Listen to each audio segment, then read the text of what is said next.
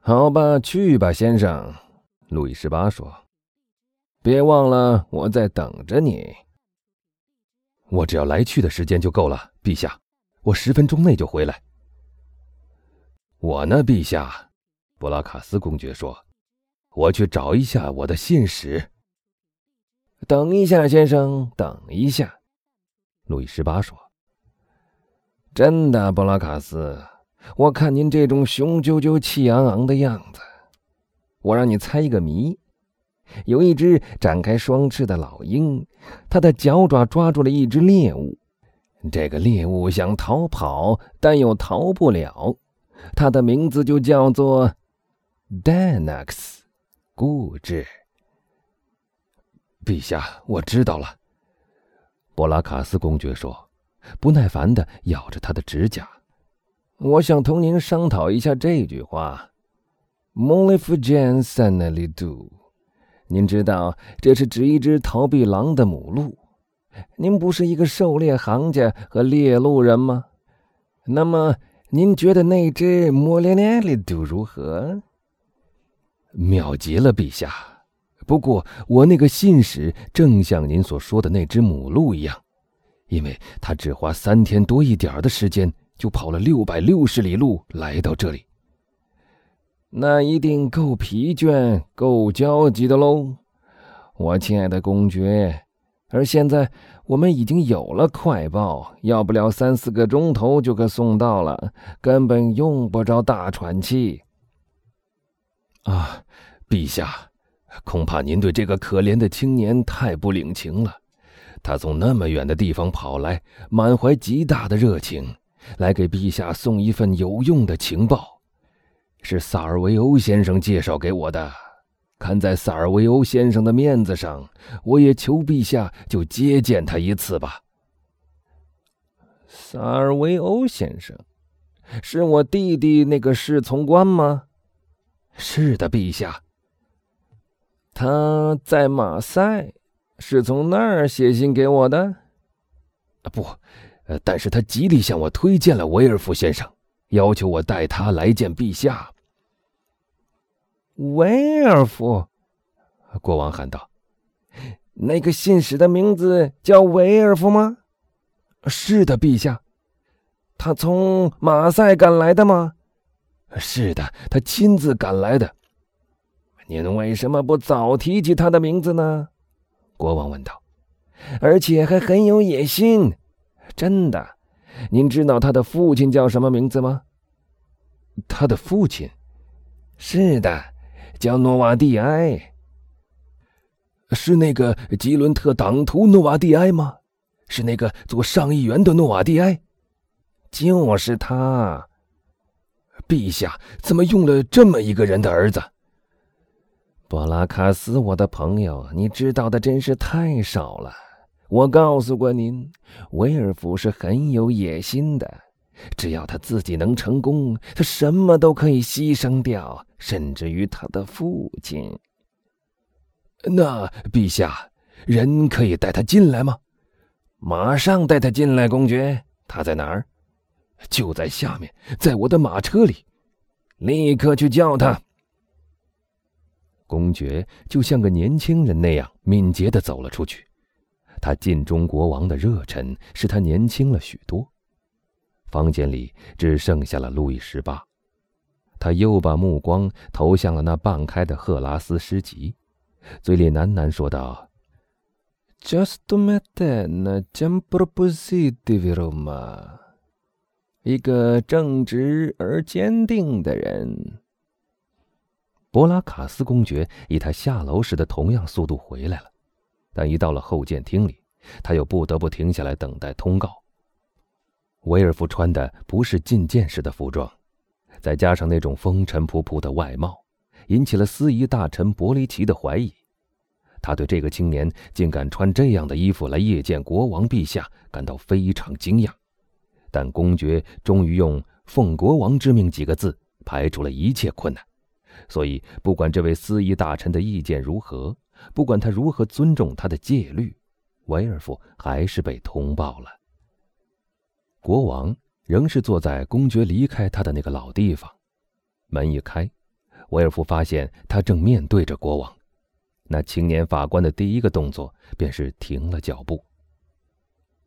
进来，威尔夫先生。国王说。威尔夫鞠了一躬，向前走了几步，等候国王垂询。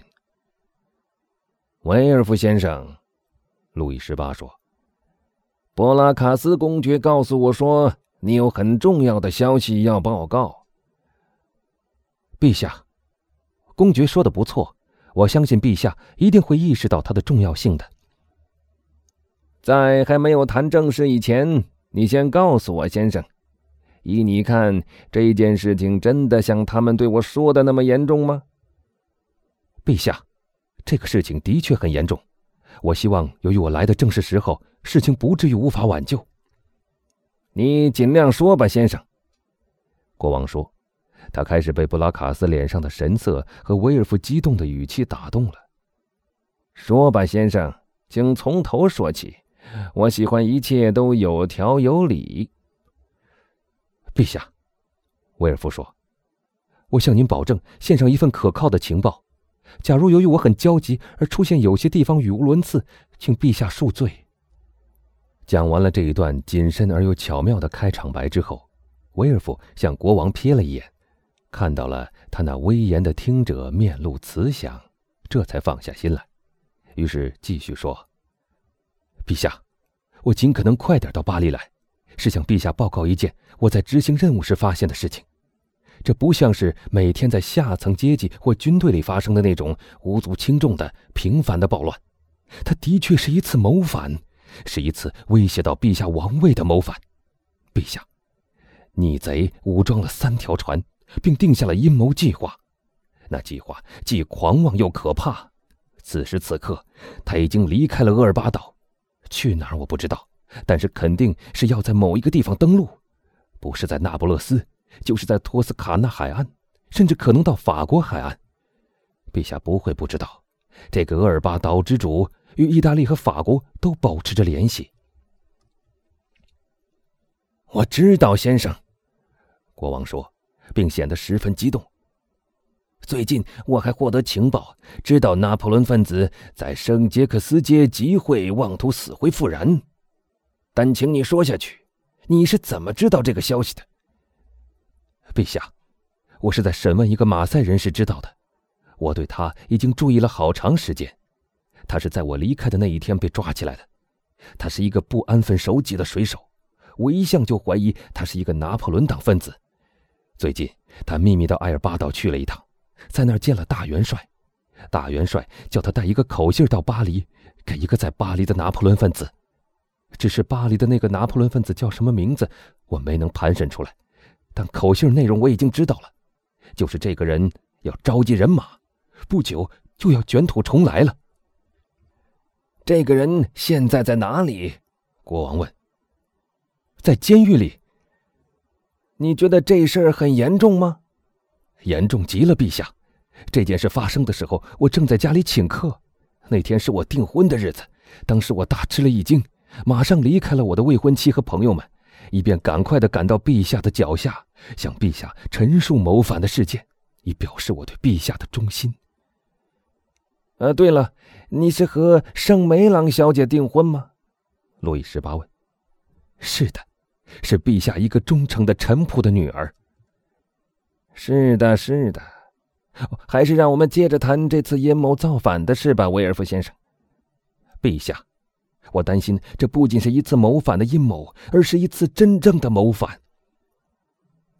在目前这个时间谋反，路易十八笑一笑说：“想想倒很容易，但成功很难，因为我们祖先刚刚恢复王位，我们对于过去、现在和未来都看得很清楚。”过去十个月来，我们的各个大臣都加倍的警惕着地中海，以确保平安无事。